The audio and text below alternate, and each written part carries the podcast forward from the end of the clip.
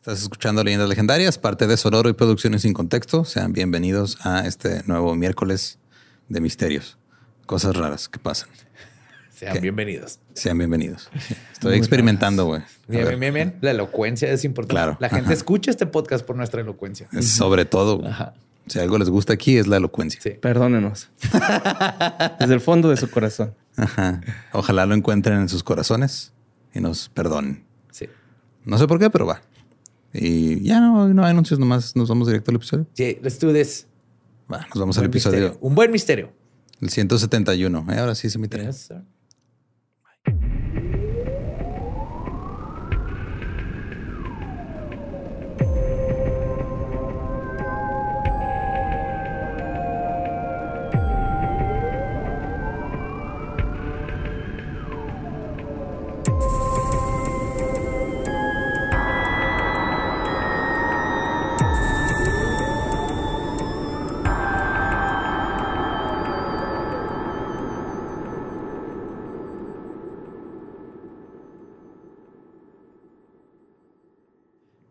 Bienvenidos a Leyendas Legendarias, el podcast en donde cada semana yo, José Antonio Badía, le contaré a Eduardo Espinosa y a Mario Capistrán casos de crimen real, fenómenos paranormales o eventos históricos tan peculiares, notorios y fantásticos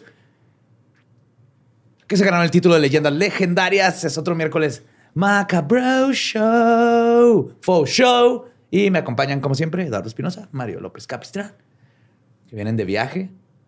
Tú también, Joe. Yo también, todos, ¿no? También. Sí, estuvo chido. Sí, Ajá. casi pierdo el avión. A la persona que Ay, me tiró paro en los rayos X para alcanzar mi avión. Thank you. Love you. Ya nos tú entregó sabes todo. quién eres, tú sabes quién eres. no, no es cierto. Pero entonces me pasó lo de la pierna. Que tu pierna. Que después del x-ray me pasan y luego me revisan la pierna. Siempre es la pierna derecha hacia abajo. güey. Algo tienes ahí, güey. Un zipper. Tienes un zipper en el chamorro. es que a mí me pasa con el short que tengo un zipper acá. Siempre me pasa también. Yo, yo, pues es que cuando viajo siempre traigo como tipo pantaloneras para justo no traer nada, pero algo ya van cuatro veces más o menos que algo me revisan en la pierna Te específicamente. implantaron un chip. Un chip. Eso espero, güey, eso espera. Wow. Pero bueno, vamos a darle este capítulo. Es algo famoso y muy interesante y al fin me toca contárselos. El capítulo de hoy es uno de los murder mysteries más famosos de Inglaterra, lleno de teorías descabelladas, una obra de misticismo, niños buscando huevos y el cadáver de una mujer que fue encontrado adentro de un árbol, como una escena sacada de la bruja de Blair. La pluja. La de bruja Blair. de Blair. Puerto Rico. Ah, Viene la bruja. Hoy les voy a platicar sobre una pregunta que se ha negado a encontrar su respuesta. ¿Quién puso a Bella en el olmo de Witch? Espérate, ¿es Vela o Vera? Bella. Vela. Ajá. Ay, güey. No sé. Supongo que los niños estaban buscando huevos de Pascua y se encontraron un cadáver. Más bien huevos para no morirse de hambre, pero sí. Ah, no qué mames. triste. Ajá. Sí, sí, les voy a contar todo En un bosque, ¿no? Sí, porque las gallinas viven en bosques. Sí, güey. No, pues estaban buscando de pajaritos. Ah, también. Lo que hay. fuera. Ajá. De guajolote. Sí, se suben Sí. a los árboles. Ajá. Ajá. No ponen huevos ahí, pero sí suben a los árboles. Igual que las cabras. ¿Has visto las cabras que Sí, suben güey, esas güeyes desafían, desafían la ley de la gravedad bien cabrón, güey. Por eso necesito una. Pues la historia arranca aproximadamente en 1943, en Black Country, en el Reino Unido. Como su nombre lo indica, era un lugar donde abundaba la minería y la industria, pero también los bosques y con ellos el misterio.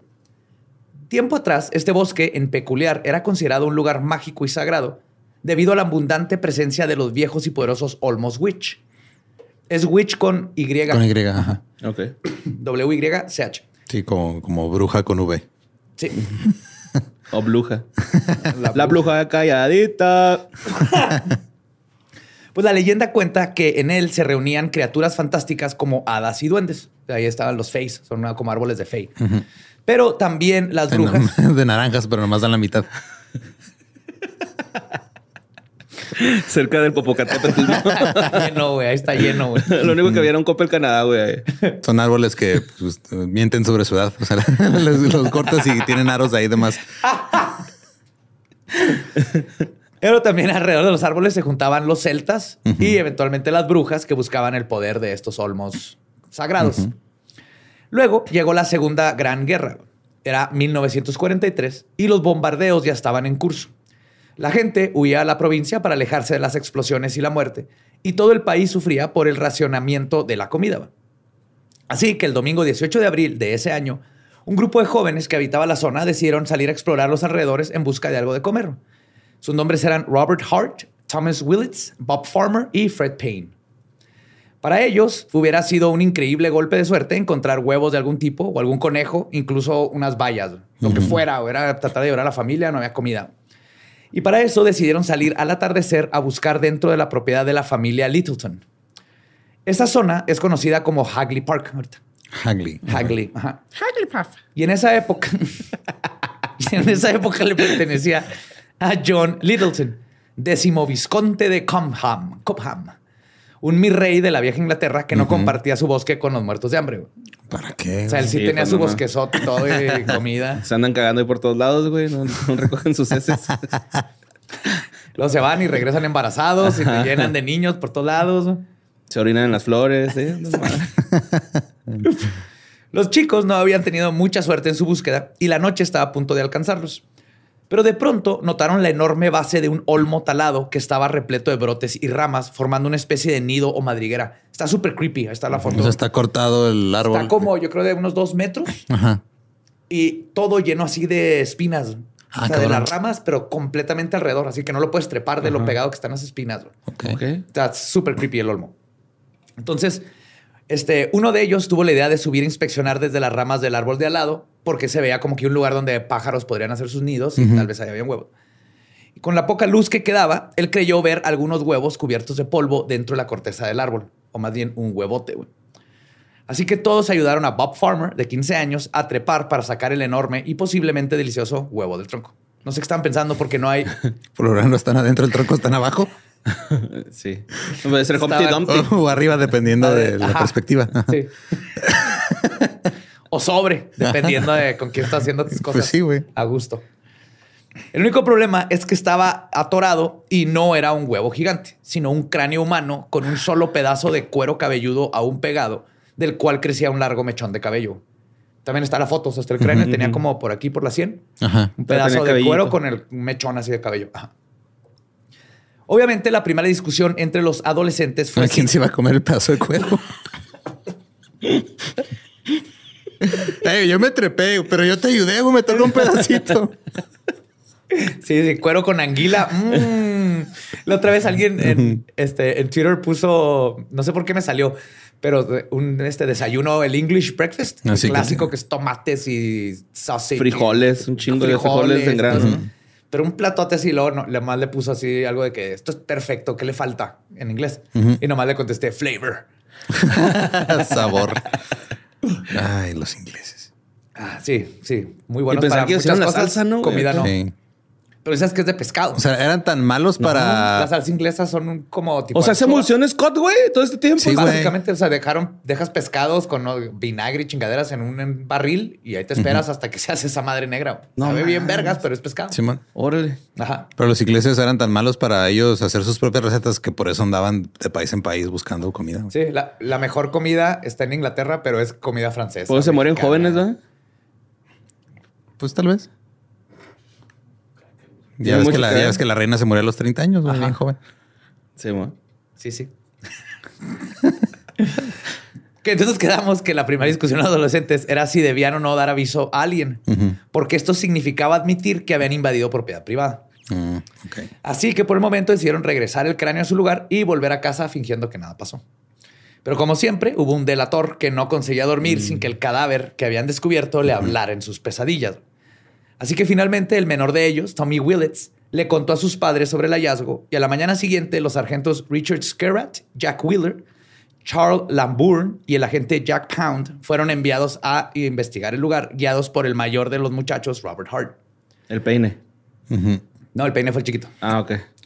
Esta vez, con la cantidad de luz suficiente para inspeccionar el resto del árbol, notaron que no solo era un cráneo humano, sino que la mayor parte del cuerpo también estaba dentro del tronco estaba en una posición como fetal, o sea, pero sentada, como si hubiera estado agarrado a sus piernas. Ok. Así con la cabeza para abajo. No mames. Ajá, casi completito el esqueleto. Pero las plantas, las ramas y la tierra ya habían hecho una tumba a su alrededor. Creció así el árbol alrededor de ella, estaba bien cabrón.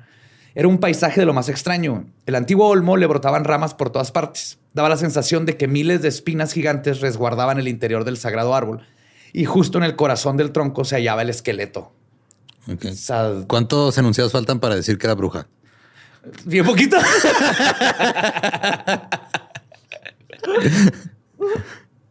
yes, yes, yes. Entonces uno de los agentes reconoció el árbol y comentó que era la base de un viejo y podrido olmo de witch. Estos árboles que pueden crecer hasta 30 metros de alto y se cree que están relacionados con la muerte y la melancolía. De hecho, su madera era frecuentemente usada para fabricar ataúdes. Por eso olmo mm. rima con emo. Elmo. Además, según el folclore inglés, se cree que tienen el poder de causar sueños proféticos, ya que sostienen una fuerte conexión con el inframundo. Si te duermes abajo de uno, te da sueños proféticos. Así que encontrar un cadáver consumido, atorado en el núcleo y las raíces de extraño portal de la naturaleza resultaba ser una metáfora escalofriante de no mames, esto es Twin Peaks. O sea, está cabrón. Después de haber confirmado la ubicación del cadáver, se solicitó que un grupo de forenses fueran a realizar la delicada tarea de inspeccionar la escena y el cuerpo. Pero alguien debía quedarse a cuidar el tétrico acontecimiento para evitar que algún animal se robara lo que quedaba de evidencia. Así que sin muchos ánimos, el jefe del escuadrón, William Douglas, pasó su velada en medio del bosque, admirando las estrellas junto al esqueleto del desconocido y árboles embrujados todos alrededor. Qué romántica noche. Sí, güey. Para mí tal vez, güey. Acariciándole el poquito cabello que tenía. Piojito, ¿ah? Piojito.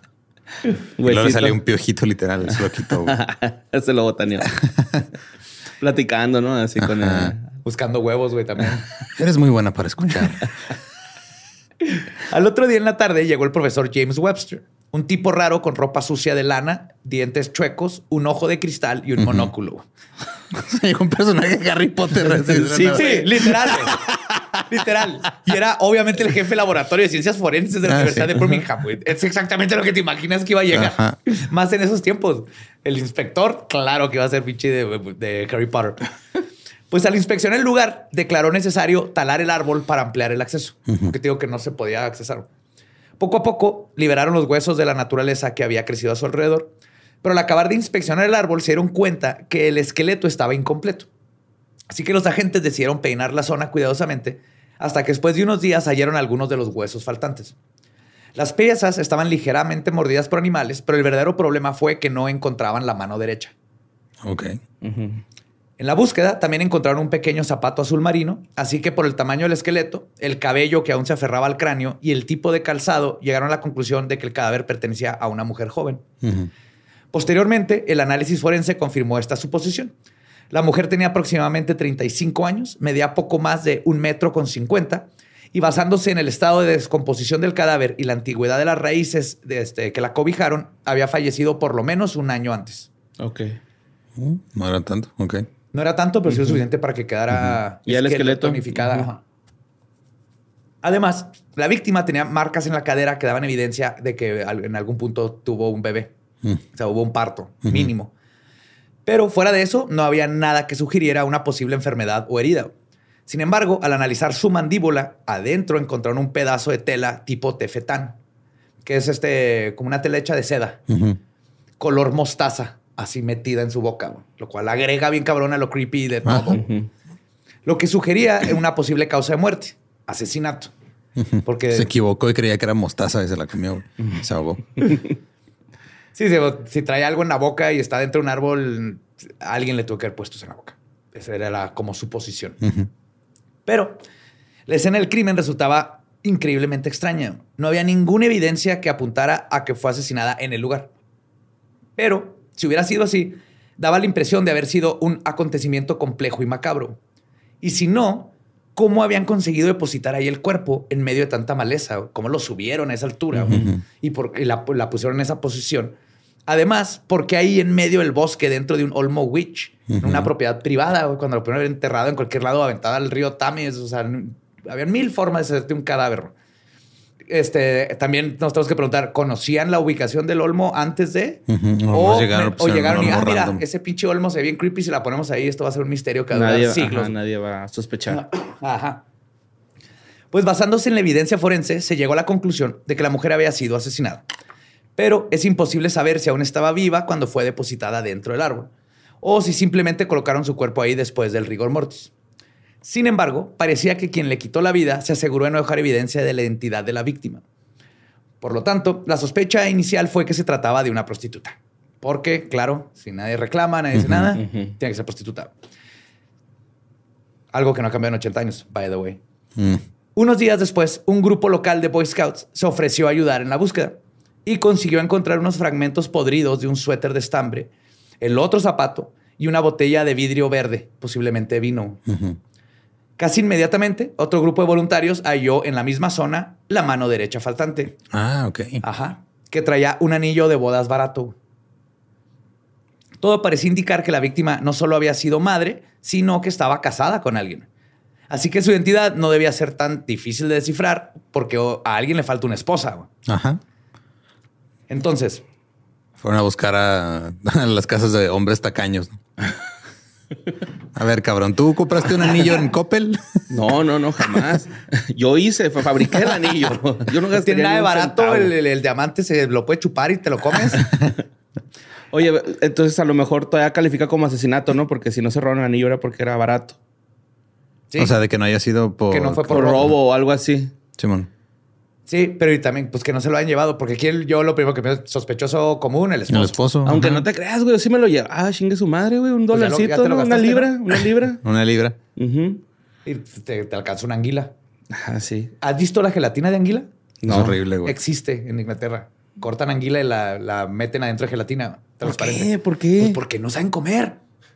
Sobrevivieron dos guerras mundiales. Por eso no se tienen mueren buen jóvenes, gusto de güey. la comida. pero, pero, al parecer, comer culero es la clave para hacer la mejor música del mundo. güey. Ah, sí. Pues sí, Sí, no, tienes que sufrir. tienes que sufrir, güey. Exacto. sufrir, sí. Sí, sí, sí. Entonces, pues está la música. Ahí se inventó en I Inglaterra. can't get no satisfactions de los Rolling Stones, güey. Es porque no las satisface la No comida. tiene taquitos de No pastor. es nada güey. sexual, güey. Es porque Sí, come culero. Pues al no tener suficientes pistas para saber la identidad de la víctima, la policía de Worcester, Worcestershire, Worcester. Worcester, Worcestershire. ajá, Worcester, Worcestershire. Organizó una campaña. Paga- pegaron carteles por todas partes solicitando cualquier información o testigo que pudiera ayudar al caso. Ahí están en los show notes. Es así el dibujo de una chava y lo viene así que zapatos azules, este, pelo de tal color. Sí, estaba muy bien hecho.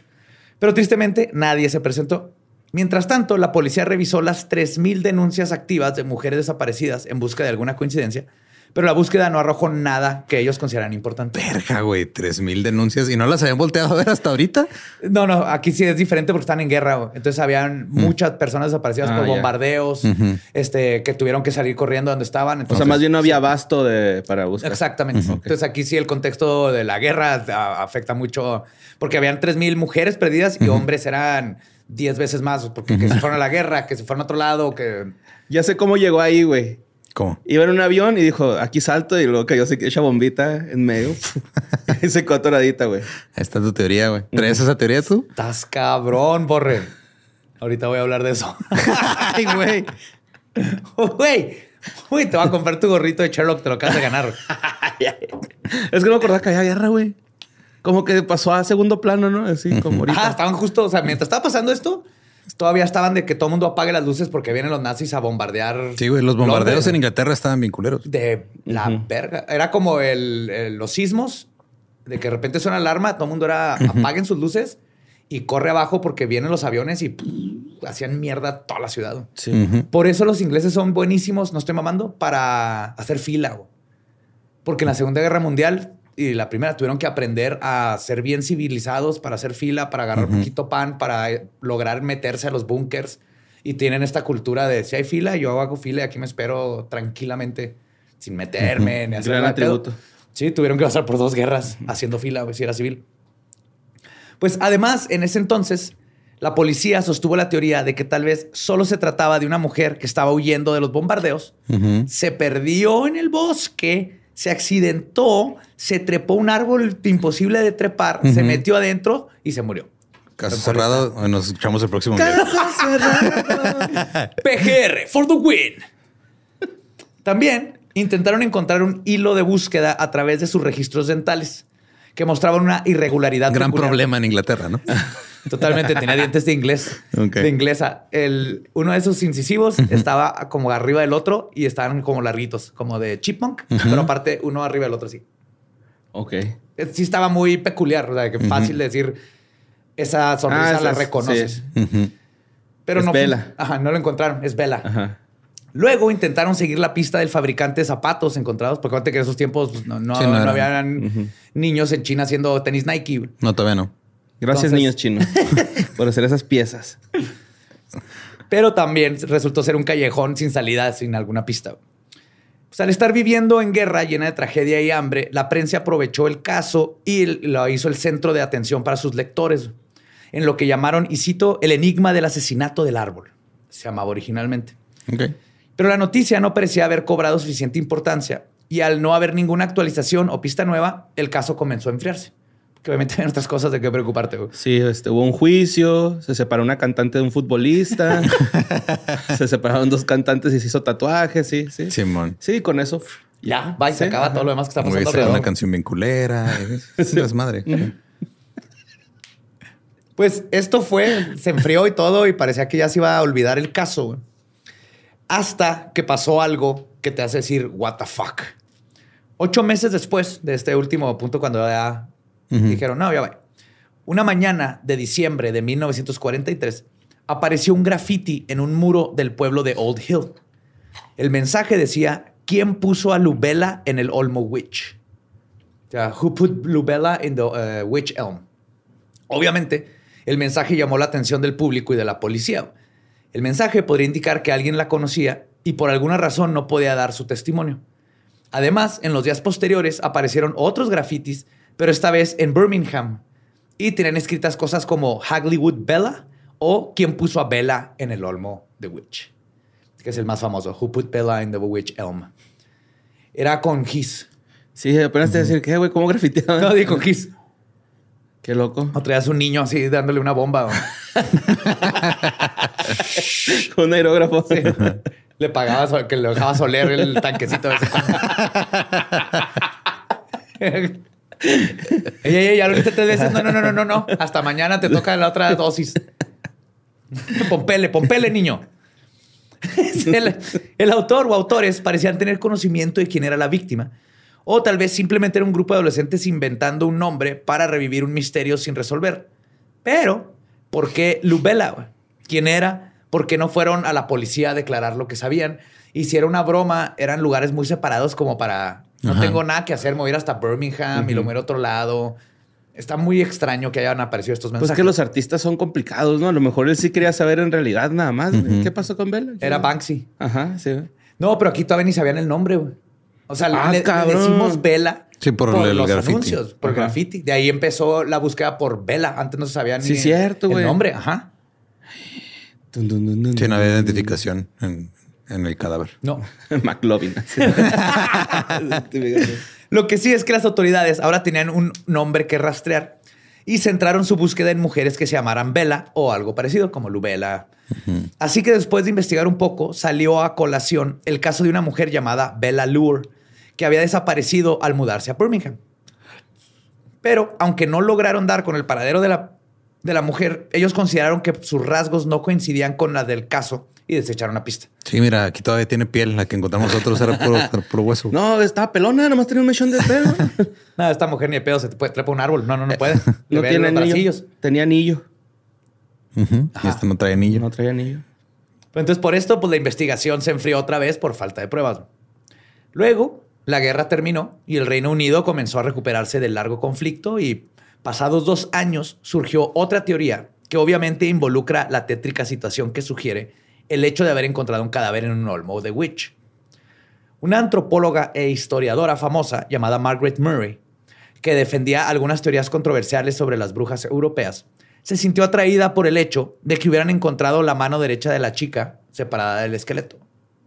Murray sostenía que esto era un claro indicio de un elaborado ritual que era conocido como la mano de gloria.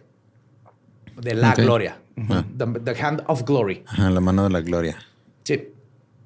Según este, ahorita les cuento más de la mano, pero el propósito de este ritual es crear un tótem dotado este, con la mano que te da poderes mágicos. La creación de este objeto místico. Pues es- más te sientes un ratito encima de ella y ya, ¿no? O sea, Ajá, sí. Y de es- preferencia a la izquierda para que sientas todavía que es otra persona. este se llama el extraño, la mano extraña. Esa es la mano extraña. Ajá. Chicos, chicas, pero la mano y luego te toqueteas y es la mano extraña. Técnica de masturbación 101. por José Antonio Badía. Nuevo podcast sale en octubre.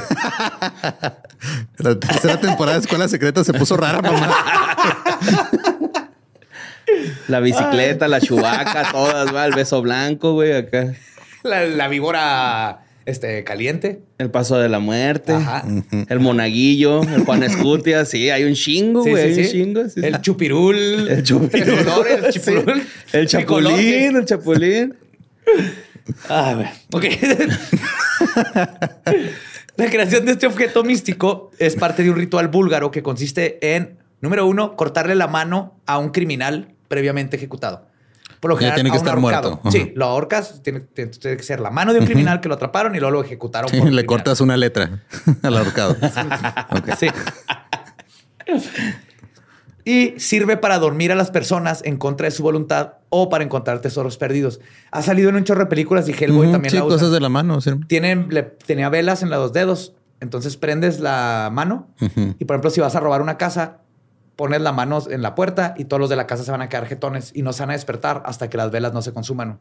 Entonces puedes entrar a la casa y robarte todo y nunca se van a despertar. Ajá. Ahora la técnica es este prender el calefactor o dejarlo prendido con monóxido de carbono. Se van a quedar dormidos, Ajá. pero tienes que salir en chinga porque si no, tú también. Sí. No, te agarras un niño inglés que te esté pompeando aire. Oxígeno. Este. Entonces, apertar, apertar. A pesar de, de lo de la mano y todo eso, también en el lugar fallado el cuerpo, donde fallado el cuerpo, aportaba la posibilidad de que el asesinato hubiera sido resultado de un culto o un aquelarre. Y al parecer, las creencias celtas del lugar entienden a los árboles como seres con alma propia capaces de alimentar magia. Entonces sería un lugar donde dejarías un sacrificio. Y eso este, no es mera especulación. De hecho, sí se habían presentado casos de brujería en los alrededores realizados por aquelarres que buscaban pelear la Segunda Guerra Mundial desde sus propias trincheras. Ah, claro.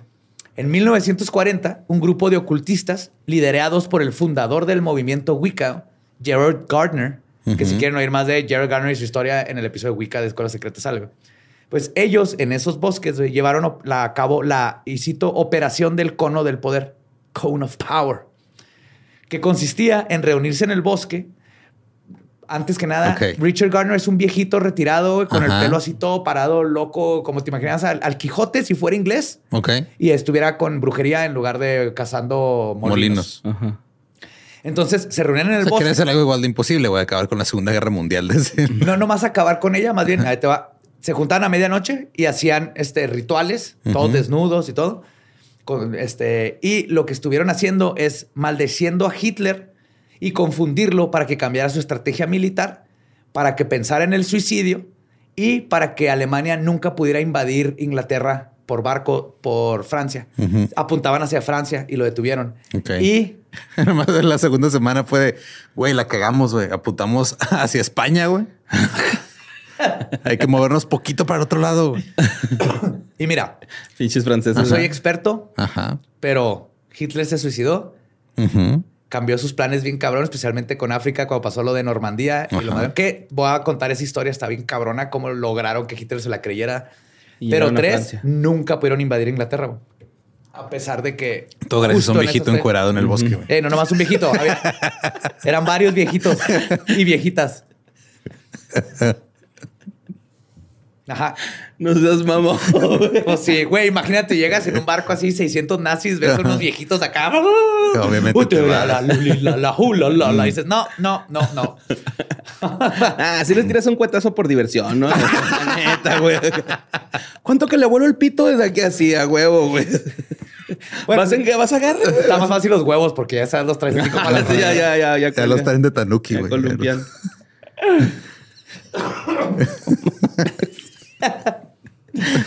Por un sí, güey, suena, güey, te desameritó con esa palabra, güey, por un viejito encuerado, güey, así, güey.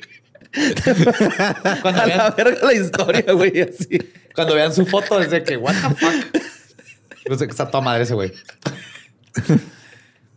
Pero bueno, el problema con esta interesante pero descabellada teoría es que la única prueba, si lo puedo decir así, que la sostenía era el lugar, el tronco talado del olmo de Witch, porque aunque la mano sí fue separada del cuerpo, finalmente sí fue encontrada. Sí, no se la llevaron. No se la llevaron para usarla como un, ¿para qué la cortas si no te la vas a llevar para usarla y dormir gente y robarte cosas? Entonces es más probable que un animal la haya desprendido del cuerpo y se alejó del lugar, se la comió y ahí la dejó tirada. Pero no sería en el hueso, güey, acá como que la, la mordida o algo así.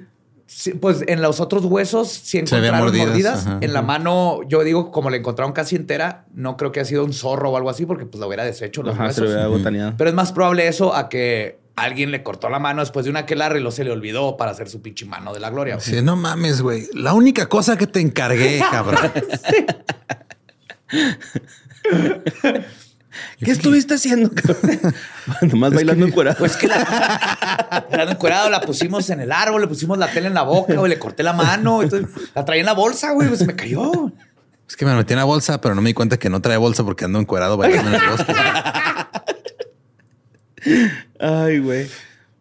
Y un dato muy importante es que la mano de la gloria se hace con la mano siniestra del ahorcado, o sea, Ok, la izquierda. la izquierda. Ajá. Es, es parte del ritual que sea la mano izquierda, entonces no coincide. De hecho, la mano siniestra del ahorcado es una técnica que les faltó mencionar. hace Ah, sí, uf, mi favorita, güey. Especialmente después de las 8 de la noche, güey. Es cuando sale mejor. Pues, además, la antropóloga, egiptóloga y presidenta de la Sociedad de Folclore Británico, Autodenominada, ¿no? Así, Claro. pinche título. este, Margaret Murray, la que dijo toda esta teoría, también tenía una reputación dudosa debido a que tendía a haber brujas en todas partes. Ella fue quien en 1929 escribió la definición de witchcraft, de brujería, para la enciclopedia británica. Esta definición se mantuvo hasta 1969, cuando se hizo una, una edición nueva. Pues a pesar de contener cosas arbitrarias, como que todos los covens de brujas, todos los grupos de brujas tienen que tener 13 miembros, algo que ella misma luego aceptó que solo vio una vez en un coven escocés y lo de ahí se empezó a agarrar con el número 13 y, y arbitrariamente cambiaba de que todo es 13, todo es 13. Empezó a volverse así como bien paranoica con las brujas. Como ahorita la gente con el este, Big Pharma o el gobierno. Murray era con brujas. Pero la paradoja con Murray es que la gente que la conoció la describe como una mujer pragmática, racional y escéptica, que siempre Claro, intentó... J.K. Rowling es excelente escritora y vela, güey. Sí, pero supone que ella era, este, siempre intentó deshacer el folclore de lo para, de quitar el folclore a lo paranormal y lo paranormal no creía en ello. Pero al mismo tiempo, en algunos de sus libros sostenía que las brujas habían conspirado en el pasado para sabotear la monarquía inglesa, causando la muerte de varios reyes y como que controlando el imperio inglés desde las sombras, lo cual se me hace bien interesante como teoría de conspiración. Pero como que no coincide con Murray, güey. Por un lado dice, "Sí, todo Pues esto, no, pero al mismo tiempo sea- es de, no creo en nada de eso. Todo- mira, todos aquí presentes tenemos alguna creencia pendeja, güey. El pedo es de que pues no hay que usarlas para chingar a otras personas, güey. La- O sea, si tú quieres creer en cualquier pendejada, Como créetela, güey. Exacto, güey. Si quieres creer en viejitos encuerados, güey. Prefiero- que sí hacen que se mata a Hitler. Qué bueno, está Eso bien, sí güey. existen. Yo vi uno cuando vivía con el tío de Julio. Preciso. Julio. Julio. En mi vida he visto un viejito encuerado así. Julio. Aún así, en sus exageradas, ya ves, uff, Ah, de suceder. Mira, sucedió. La alarma de. Después de 25 años de hacer este podcast, alguien la acabó con la alarma y fue borre. No, es que ya, ya es hora. De- ¿Del duelo? no, pero. No, no, del de el, el gallo emplumado. Ah, la sí. técnica Sí, sí. secreta que tenemos Borrillo. Ajá. ok. Sí, o sea, mientras hacemos el programa. No, pues síganla manteniendo en secreto. No me, Hay no, que no me emplumar el interesa. gallo. No, no, no, ahorita te vamos a enseñar. Ahorita te enseñamos, ajá. Es hacia ti. Yo no quiero. No doy mi consentimiento. Pero aún así, aunque haya valido madre la teoría de, de Murray y todo, y en sus exageradas y a veces erróneas descripciones de las brujas y la brujería en Inglaterra. O sea, era un Jaime Maussan de brujería. Sí, pero, pero que escribió para. Déjalo contar su historia, cabrón. ¿A Jaime o a mí? A ti, güey. Porque. Yo solo estoy haciendo mi trabajo, güey. Sí, estoy de acuerdo. Pero sí, sí, llegó un punto en donde Ajá, ya es así que ya, cree que todo es un alien. Cree ya que siente todo. ese señor. Ajá, cree que todo son brujas, cree que todo es brujería, cree que todo lo que pasa es por brujas. Pero aún así se escondían datos verdaderos güey, dentro de lo que escribió, especialmente el hecho de la existencia de estas prácticas. Y fue gracias a esto que el excéntrico Gerald Gardner se adentró en este mundo y creó la religión que más rápido ha crecido en Gran Bretaña y que ahora ilumina al mundo, la Wicca. Entonces la Wicca existe ahorita como filosofía y religión gracias a una tipa paranoica que luego un viejito que se retiró leyó esas cosas y se puso a investigar por sí mismo e inventó Ajá. la Wicca. Ok. Pero bueno, este ángulo como posible resolución al caso quedó en el olvido. Pero igualmente los periódicos y revistas no tardaron en hacer popular el caso una vez más para convertirlo en un polémico caso sin resolver que permanecería, permanecería sin cambios 10 años más. güey. Claro, tienes que rellenar ahí espacio en la página, güey. Sí, el lo- ah, ¿qué periódico. pasó Si con no hubo anuncios árbol? ese día, Sí, entonces ma. tienes que.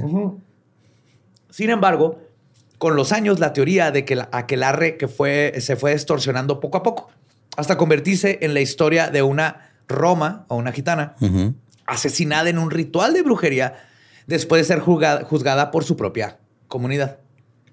Ya, sí, tomándose licencia creativa bien cabrón. Sí, y es que el, el- el trapo, por ejemplo, sí, este, es un tipo de... De tela que usan los romanos. Sí, porque es muy colorido y tiene estas cosas, pero no, no es nada más de los romani. Pero todo esto con una, como una especie de teléfono descompuesto periodístico que no encajaba con la ropa que vestía la víctima ni con el contexto de la época. Pero para este momento, los restos de la mujer Pero ¿cuándo le ha importado eso a la prensa? Vaya. Sí. ¿Cuándo le ha importado reportar los hechos como No. pasan, güey? No, no, reportados hechos que van a vender páginas. Pero para este momento los restos de la mujer y las otras pruebas del caso ya habían sido desechadas y su paradero era desconocido. Así que la versión de la gitana circuló durante 10 años hasta que un periodista llamado Byford Jones, quien defendió este, que asumir toda esa información y acuñar el asesinato a la comunidad gitana era una tontería prejuiciosa y racista. Ajá, tiene razón. Porque exactamente es lo que hicieron. Ah, huevo, fueron los pinches gitanos. es de, de investigación ya este Ajá, periodista, sí. ¿no? Así Sí. ya. Ha de ser nuevo, güey. Sí, Todavía no lo destruyen la- el, el trabajo. O, va- o de que lo hagan profe, ¿no? Así, o, o lo destruyen en el, en el medio o lo hacen O termina de profe. profe. Entonces él comenzó una campaña para regresar la claridad al caso que resultó en un acontecimiento totalmente inesperado. güey. En noviembre de 1953 llegó una extraña carta al escritorio del periodista. Esta tenía sello costal de Cleverly eh, Wolverhampton que decía, y cito, Querido señor Quaster, terminé ya mismo su artículo sobre el Olmo de Witch. Sé que es interesante para sus lectores, pero usted nunca podrá resolver el misterio. La única persona que podría darle la respuesta está ahora más allá de la jurisdicción de los juzgados de la Tierra. El asunto está cerrado y no involucra ni brujas, ni magia negra, ni ritos lunares. El avión. Las únicas pistas que les puedo dar es que la persona responsable del crimen murió de locura en 1942, que la víctima era holandesa y entró de forma ilegal a Inglaterra en algún momento de 1941. No tengo deseos de recordar más. Atentamente, Ana. Ah, cabrón.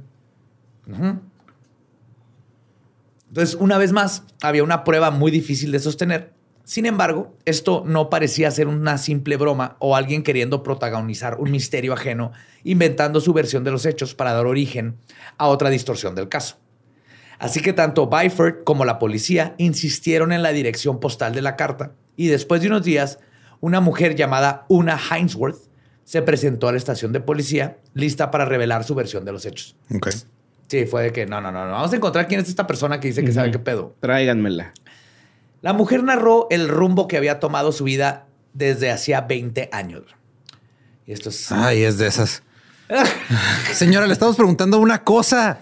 No me interesa que Pero estaba- déjeme le No, cuento. pero- Es que es contexto, no me va a Y entender. entonces se graduó Josecito. Pero haga de cuentas. Pero es que el hermano- Que su hermanito, No, pues no lo encontró. Nomás no entendía. El Josecito era un tremendo, ¿verdad? Pero el hermano, no, hombre, era me les preparo un tecito y un, y un pie.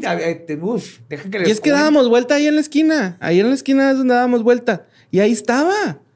Pero dábamos vuelta en la otra. Y enfrente estaba la esquina de donde Ahí. veníamos. Ahí en la esquina donde vive la, la señora Pancha Gutiérrez. Gutiérrez de los que tienen las, las tiendas de Ah, abarrotes no, de los y de otros Gutiérrez, de zapatos. los que no tienen las tiendas las de abarrotes venden- de zapatos. Ay, no, esa señora nunca me cayó Sí. bien. Pero gracias por venir, ¿eh? Este, cuando guste, aquí es su casa. Oiga, ¿y vela?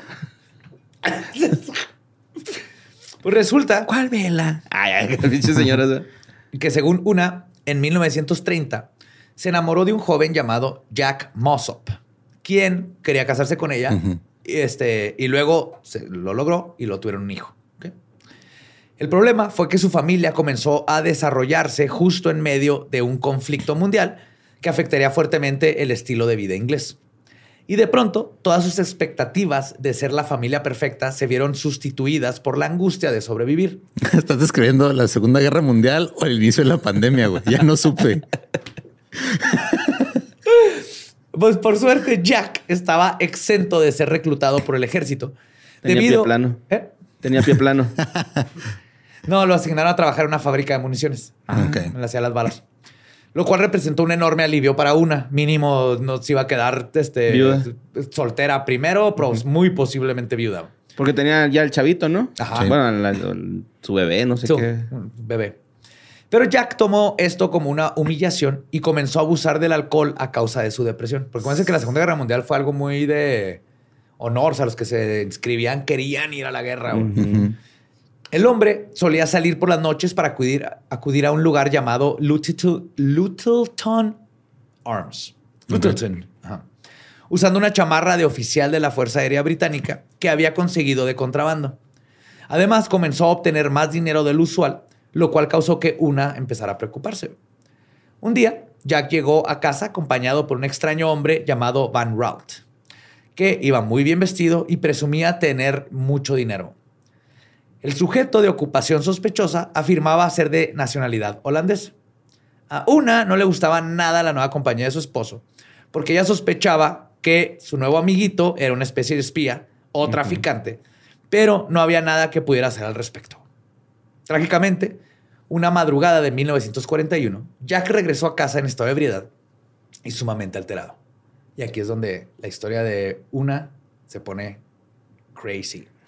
De aquellas. El hombre, De aquello el hombre le contó a su esposa que estaba bebiendo con Van Ralt en Littleton Arms, como es de costumbre. Sin embargo, ese día se les unió una mujer a la que llamaban la pieza holandesa, Ok. Ajá.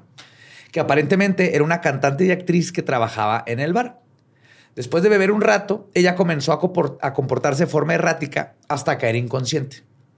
En ese momento, el buen samaritano Van Runt, y amigo de chava, tuvo una Cortó mar- la mano y la subió a un árbol. más o menos, güey. Tuvo la maravillosa idea. Es- es- aplica un borre, güey. Sí, de hecho apenas estaba diciendo, güey. O sea, esta madre suena una anécdota. No, es que... No, mira, andábamos ahí pisteando, güey. Estaba con el Van Roll, güey. Un compa, güey. El Van Roll, güey. Un saludo al Van Roll, por cierto. güey. El Van Roll se, Sí, güey, no. trabajó para los nazis, pero luego les cuento de ese pedo. Entonces estamos ahí y llega una morra, güey, que trabaja en el bar, güey. Y se puso bien mal, güey. Se desmayó, güey. Entonces mi compa, güey, la agarró, güey. Pálida, pálida, pálida. Ah, pues literalmente Van Roll tuvo una maravillosa idea, jugarle una broma a esta chava inconsciente. Así que subieron a la mujer al auto y condujeron hasta su, el- su bosque de confianza, donde hicieron botar el cuerpo de la chica inconsciente dentro del hueco de un árbol. O sea, se les hizo funny meterla ahí mientras estaba jetona. Según la versión ingenua o imbécil del esposo de una, solo era una broma. Ella despertaría eventualmente y saldría caminando del bosque por su propia cuenta y diría, ah, what the fuck, me metieron en un pinche olmo de witch ahí con los Se mamaron, güey. se mamaron. Soñé en culero, güey, hace como se acaba el mundo. Hazme una rayita así chiquilla, nomás acá. Salió un fauno.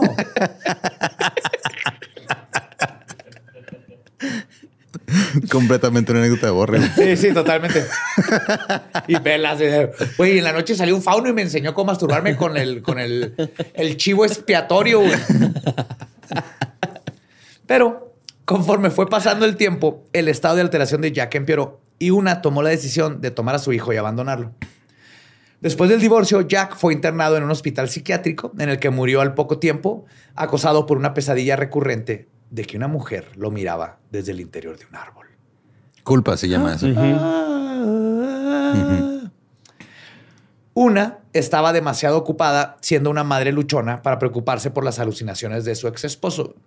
Pero cuando se enteró por los periódicos del hallazgo del cadáver, unió todos los cabos sueltos y es cuando decide Hablar. hablar. Realmente, el testimonio de una tampoco es una prueba sólida. No, nomás está contando un- algo que es circunstancial. Totalmente lo que nos dar cuenta de este caso, todo es circunstancial.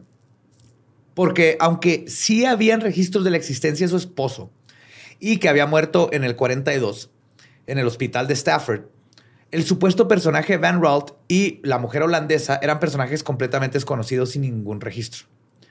El problema con esta anécdota, primero que nada, es que la mujer se tomó nueve años para salir a contar su historia. Pues, ¿Cuánto toma que escribir una película, güey? O sea, no es de la noche a la mañana. Ajá.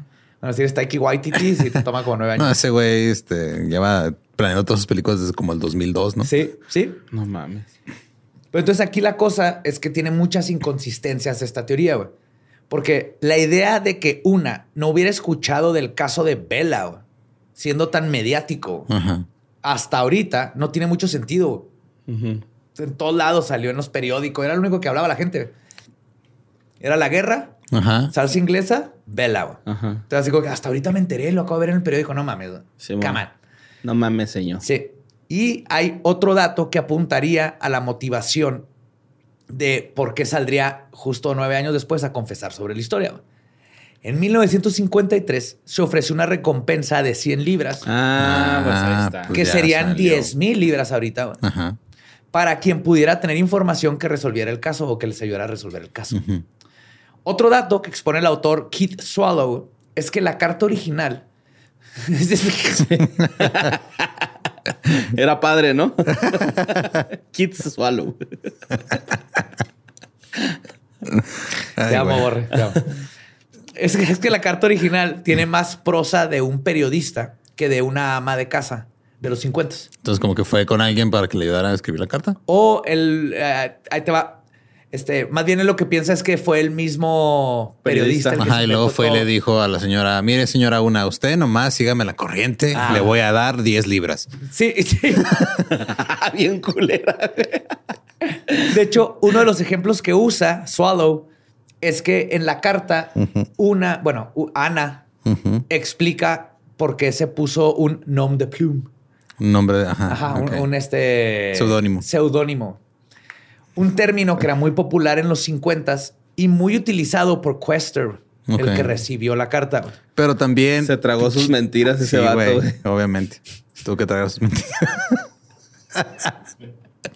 No, o sea, ta- también qué, qué poca imaginación. O sea, te llamas una. ¿Cuál va a ser tu nombre? Ana. Ana. Ana. Y cambiaste una letra de, de todas. Y le quitaste la- el umlaut, no sé qué chingada. ¿Cómo se llama esa? ¿La que es una bolita? Nomás que usan los holandeses. Acento holandés. Ok. Ajá.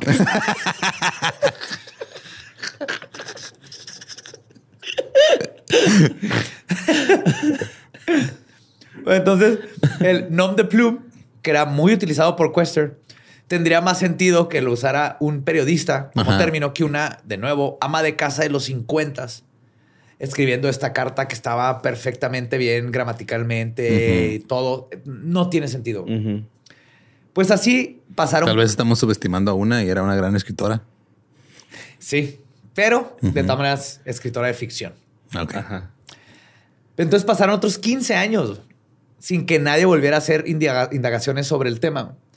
Hasta que un nuevo dato arrojó una nueva y aparentemente muy factible teoría sobre el caso y la identidad de Bella.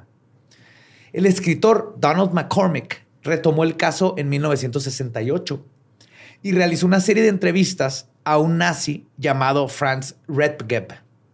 Ex nazi, técnicamente, güey. Ajá. Ratbeck, perdón. Ratbeck. Franz Ratbeck.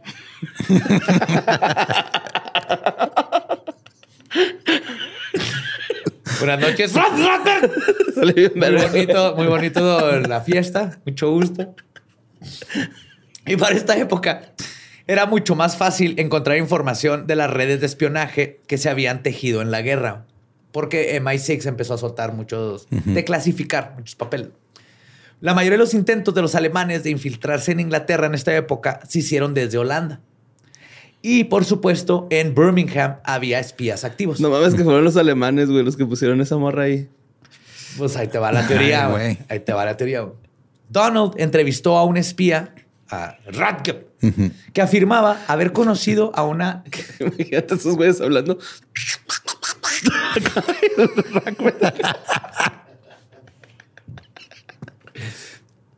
¿Por qué? Porque hablan como patos, por no entiendo. ¿Qué te pasó de niño con, con el pato Donald? güey? No sé, güey. ¿Qué Me luego cae- es así? Me cae toda madre, güey. El pato Donald es supremacista blanco en tu cabeza. Claro, güey, que sí, no lo has visto, güey. no. Hay un libro que se llama Cómo leer el pato Donald y es sobre cómo exponen a todos los, a los, Ahí los- están los los secretos de- estereotipos. Sí, güey. Sí, es racista, güey, el pato Donald. Ok. Radbeck afirmaba haber conocido a una espía holandesa llamada Clarabella Drunkers, Clarabella. que era pareja de otro espía llamado Lerher. Según él, también tenía aproximadamente 30 años y sus dientes frontales eran irregulares. El investigador también encontró unos documentos de la inteligencia militar alemana que detallaban el plan de introducir a la gente Clarabella Drunkers en paracaídas Oh, shit. en la zona de Midlands entre este, Kidderminster y Birmingham. Ujú. Pero el plan, según lo que lo- el- los, ¿cómo se llama? Los este, Registros. escritos, los registros oficiales, fue un fracaso porque Bella nunca se comunicó de vuelta con sus altos mandos. Ah, mira. La aventaron en paracaídas y Ujú. luego no supieron nada de ella. Los vientos apuntaron para. Y perdió la mano en el, la En el caída. aterrizaje. Yo digo que lo de la mano distrae. Ajá, muy sea, se la- se arrancó un- Un cuervo. una-. Me agarró un cuervo y luego nomás le picotearon ahí a la carne y lo se secó y ahí terminó los huesos. Pero es que yo digo que sí perdió acá en el aterrizaje, güey. La mano y por eso se metió el pinche de trapo para no gritar así tan culero. Y se la cortó así tipo 127 horas Ándale, acá. para tratar de zafarse y luego no, no funcionó. Decía que con su navaja suiza, pero eran neutrales, entonces no traían navajas suizas. No. Traía navaja. Ajá.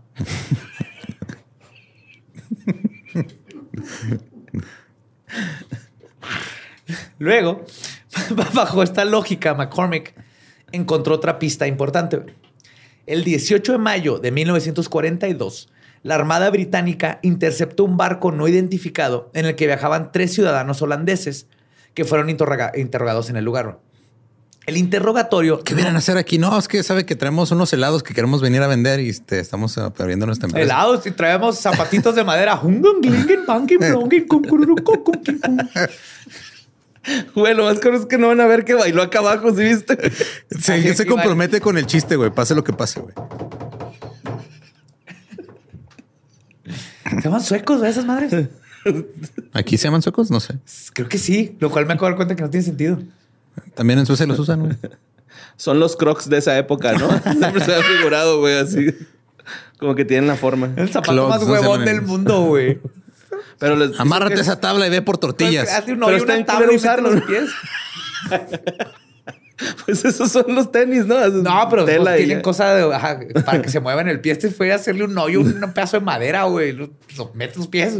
Y, y sí, es, es, es, es incómodo, ¿no? Dicen que si está no culero caminar con esas madres. tiene la, la puntita para pegarle a las cabras en los huevos. No sé No, para qué no, tiene no. la puntita. Como los pies de avestruz, güey. acá. Este caso no se trata de los zapatos. Ah, no. Pues el interrogatorio no había despertado sospechas hasta que uno de los que estaban interrogando comenzó a ponerse nervioso y perdió los estribos.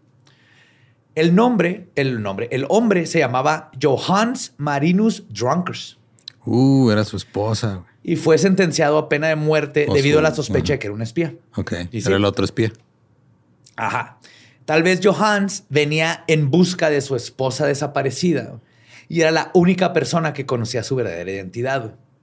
Tristemente, aunque este podría ser la pieza clave de rompecabezas, el hombre fue ejecutado en 1942 en Wandsworth, Londres. Entonces, Y o- ojalá alguien le haya mochado la mano, güey. Ajá. Ah, como era, como holandés, le dispararon con una magnum en la cabeza. Oh, ¿cómo no vi venir esa? Estuvo bien vergas, güey. Como tampoco puedes de- llegar. Ya, la cagué. Me tragué bien cabrón, güey. Se me hizo nudo la lengua, güey. Ibas a hablar de la Magnum solitaria, ¿no? La técnica ya avanzada. No, iba a hablar de. Iba a dar un comercial al aire, güey. Pero aunque esto está muy factible, esa no es la, única teoría que ya empieza como a medio. A tener algo de forma, sí. Justo antes de inaugurar el siglo XXI, la corona inglesa decidió desclasificar más archivos de la, de la inteligencia británica. Dentro de ellos había un reporte que resultó llevar implícita una pista muy, muy, muy interesante. La noche del 31 de enero de 1941, un hombre llamado Joseph Jacobs descendió en paracaídas justo sobre la ciudad de Ramsey, en Cambridgeshire.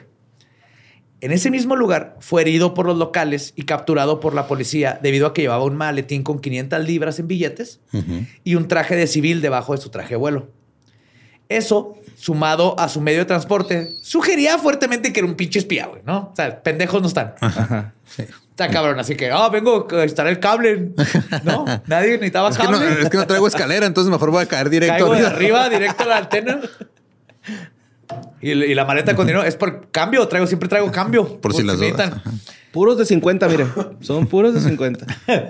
pues en el, este, al interrogarlo, confesó que era parte del Abwehr, Abwehr que es el servicio de inteligencia nazi. Ok. Abwehr. Y fue enviado para entrar en contacto con una mujer llamada Clara Baurle. Baurle. Quien era una actriz y cantante de cabaret que había sido reclutada como espía por la inteligencia nazi. Ah, cabrón. Que está raro porque empieza a tener coincidencias con, con la de Ana. O sea, aquí es donde empieza a ponerse raro. Aquí apenas. O sea, no. no, la sé. no, el... no, no el cadáver de una posición persona fetal en un olmo, güey. Esa parte, mira, leyendas legendarias. Eso pasa todos los días. Sí, sí, sí. Además, dentro de sus pertenencias. ¿Cuántas chupadas se le tiene que dar al tronco para llegar a su centro de esquelético, güey?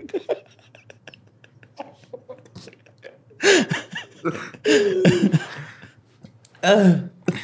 Además, dentro de las pertenencias del Joseph, encontró una especie de radio inalámbrico con audífonos, que en ese entonces era... Sí, era muy difícil. Baterías y un mapa con la ubicación de las estaciones de la Fuerza Aérea Británica. Pero, fuera de la evidencia que lo incriminaba como espía, también encontraron una foto escondida en su traje. Era la imagen de una mujer bastante guapa, con un glamour digno de una estrella de esos tiempos. Y estaba firmada con una pequeña leyenda que decía, y cito, XO, XO. Querido, te amaré por siempre, por siempre, tu Clara Lando, julio de 1940. ¿Qué? Se pone más cabrón. El verdadero nombre de esta mujer era Claire Sophie Bowler. Nació en Ulm, en Alemania, el 29 de junio de 1906. Así que en 1941 ella tendría unos 35, años. La mujer efectivamente trabajó durante varios años actuando en los teatros de West Midlands y era conocida por los locales como Clarabella. Mm. A la madre. Era su nombre de actriz. Sin embargo, que esto está curioso porque ahí podría haber alguien que la conoce, supo que la mataron, pero era, no sé, el vato que iba a verla bailar y no único que hizo es nomás poner vela porque, güey, yo sé quién es, güey, que la busquen. Sin embargo, al final del interrogatorio, se decidió que el hombre sabía demasiado y no podía ser puesto en libertad. Por lo tanto, fue fusilado en la Torre de Londres el 15 de agosto de 1941.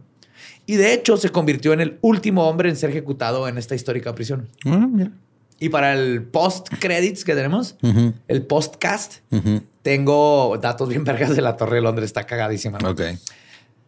Pero entonces ahí terminó todo, por lo menos con Joseph. La posibilidad de identificar el cuerpo de la mujer dentro del olmo también desapareció junto con la vida del espía Joseph Jacobs. Y aunque esta teoría de que Bella era una espía superestrella de cabaret comenzó a perder credibilidad cuando se obtuvo más información de que esta mujer este, no era exactamente lo que pensaban. Es que se empieza a, complicar todo. Se encontró el hecho de que Clara Borley medía un metro con 80 centímetros. No, son 30 centímetros más de lo que medía el cuerpo. Pero al mismo tiempo, ¿qué tan exactos son las medidas? Es donde empezamos a no poder saber exactamente nada. y es que ya no tenía tanto cabello, ya nomás un mechón. Pero sí son 30 centímetros de más. Y se, aproxi- este, se, aproximada que la, la- se aproxima que la estatura de la mujer encontrada era un metro cincuenta. Además, el registro dental de esta famosa espía no encaja con Bella y posteriormente confirmaron que la actriz falleció en Berlín el 16 de diciembre de 1942 de un envenenamiento por el barbitúrico veronal. Sí, es cierto, aparte de los dientes, ¿no? Sí, los dientes es lo más importante. Y sí, en la foto que viene de ella no, pues, no se alcanzan a ver tan bien, pero hicieron una reconstrucción de la cara de Bella, ya Ajá. con ahorita, con antropología forense chingona. Y se- ahí se notan los dientes bien cabrón. Y en la foto de, De la morra, de ¿no? esta no se ve tan igual. Y entonces, lamentablemente, aunque eh, hoy en día existe la tecnología forense para reexaminar el cadáver de la desconocida, nadie sabe qué fue lo que pasó con el cuerpo ni con el resto de la evidencia, por lo que reabrir el caso sería imposible. Qué bonito. ¿Dónde estarán? Sí, ya tenemos ADN y todas estas cosas, pero Pues ya a la verga, ¿no? ya O sea, a la verga, güey. Pero eso es lo más cercano, que debe ser una espía. Lo curioso es que coincide con dos. Pero eso también no explica si la mataron y luego por qué la metieron en un árbol, porque si es Ajá. una espía, lo último que quieres es que se haga un desmadre alrededor de ella, porque no nomás la desaparecieron. No sabemos. Y este, entonces, dos teorías son muy poco probables. Y una de ellas es que la brujería fue algo y el otro es que, neta, la- el caso de Borre, ¿no? Una, Ajá, una sí. bola de ebrios, que una borra, una borra. Una borra de ebrios. sí. Ay, güey. Güey, a mí me gustaría grupo- parecer conmigo mismo. así. Así se va a decir, un grupo de borrachos es una borra de ebrios. Sí, mo. Este, esas dos sí suenan completamente como es muy difícil de comprobar Ajá. eso, no tiene sentido. Pero la teoría del espía también es un poco difícil de comprobar, pero al mismo Pues más interesante. y Sí, por, por los datos que varían, ¿no?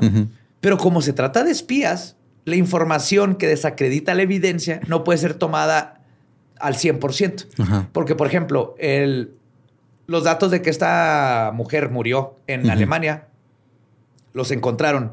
Pero luego hay inconsistencias, como que estaba enferma en un lugar y se murió en un lugar muy, muy lejos cuando había un hospital más cerca. Entonces no sabemos si como era espía, le inventaron todo un backstory de cómo Ajá. murió en Alemania. No hay forma de saber así, nomás. Para darle una nueva identidad. Ajá. La simple explicación de que se trata de un caso de violencia doméstica tiene sentido. O sea, de que él haya sido víctima de su esposo, lo original, ¿no? Lo más probable, o alguien que conocía. Pero la forma en que el cuerpo fue escondido en un árbol Está cabrón. y las subsecuentes pintas complican esta simple pero fuerte deducción. Porque exactamente, si fue el esposo, pero entonces quién sabe y, y por qué no fue a la policía y nomás lo pintó. ¿Por qué si el esposo la mató? Ujú. ¿Por qué se tomó la- el tiempo de meterse en una propiedad privada, meterla en un árbol donde lo pudieron haber des- descubierto en cualquier momento? Todo está bien raro. A final de cuentas, todas las pruebas son circunstanciales. Quizás nunca sabremos bien qué pasó.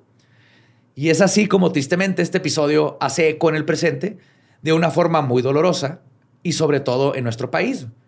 Una mujer asesinada oculta en las raíces de los árboles sin nadie que diera la cara por ella o una sola persona que se diera cuenta que había desaparecido. Y tal vez fue asesinada por su pareja, tal vez era una prostituta, tal vez era un espía, encubierta, despojada de su identidad. Tal vez era una bruja castigada por su aquelarre o una cantante víctima de una broma que se salió de control. Nunca lo sabremos, pero a lo largo de la investigación, ella encajó en todos estos posibles escenarios, desenterrando otros casos sin resolver. La búsqueda de la mujer olvidada dentro de un olmo antiguo reveló la identidad y la historia de otras mujeres que también yacen ocultas en algún lugar esperado ser encontradas. Sus crímenes resueltos y sus victimarios castigados. Y esa es la historia de el Witch Elm. Se quedó en el olvido.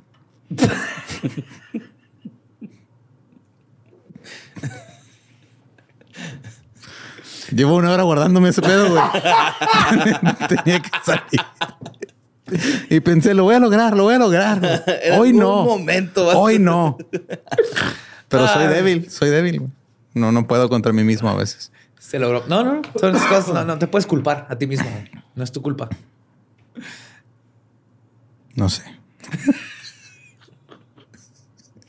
Mejor váyanos a seguir en nuestras redes. Este, nos encuentran en todos lados como arroba leyendas podcast.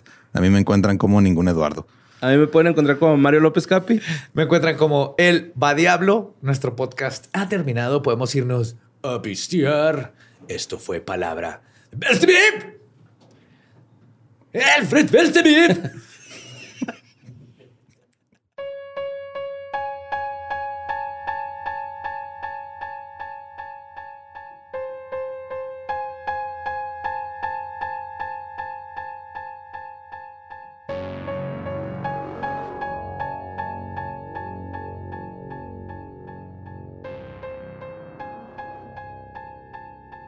Y eso fue quien puso a Bella en el olmo de Witch. Que hay una hipótesis que nadie ha manejado. ¿Qué? ¿El árbol creció así? Mago de los 1800 Ajá. mete a la chava que va a desaparecer en la caja, Ajá. desaparece y apareció en el olmo y no se pudo bajar y se murió. Eso, pues, eso te pasa por pasó. comprarle maquinaria extraña a David Bowie con bigote, güey. O sea, eso. a Tesla. Oye, pero está raro el árbol, ¿no? También. Sí, el- es que desde el árbol está todo. Pues sí. Y sí, sí, ahorita también que estamos platicando después de que se grabó el episodio, lo que decía acá Juan Carlos, ese pedo del. Yo no consideré lo de, sí, es cierto, no encontraron el paracaídas y es que supuestamente se cayó. Sí, en del ahí. paracaídas por eso no se ha considerado como una buena hipótesis. A lo mejor el paracaídas era amarillo y de eso se estuvo alimentando todo ese tiempo. No, aparte no se hubiera aventado en ca- paracaídas Aparte- con zapatitos azules. No, güey. ¿Quién no. sabe? O sea, es, eh, hay que tener el glamour sobre todo siempre. Güey, tú te aventarías en tacones, güey, de un paracaídas. Totalmente, pero ahí tenía que llegar en- y luego a quitarse todo y a traerlo abajo, así el, el suit. No, la cosa es que tra- traería el traje de piloto. Y traería el par- pinche paracaídas. A lo O tal vez mejor se le olvidó, ese- así de que algo se me olvidó. A lo mejor Algo ese se me árbol- olvidó. fuck Ah, verga, pum. Ese árbol se tragó una semilla de humano, güey. y le creció un humano. en el- Por eso está en posición fetal. Claro, eso tiene sentido. Tengan cuidado donde los echan. Sí. Sí, sí. Buenas noches. Hay que cuidar los espermas. Porque vida, la vida Soldados. empieza en la erección. güey. No chequen las paredes de Badía. Los bebés que estaban ahí del episodio pasado, historias más acá, güey. Están... Sí.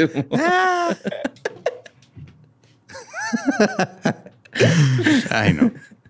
Muchas gracias por escucharnos. Yes, nos vemos próximo miércoles macabroso con otra historia espeluznante, fabulosa o simplemente increíblemente graciosa. Qué bueno que pediste, que pediste perdón al principio, Borre, si va a ser necesario. Sí.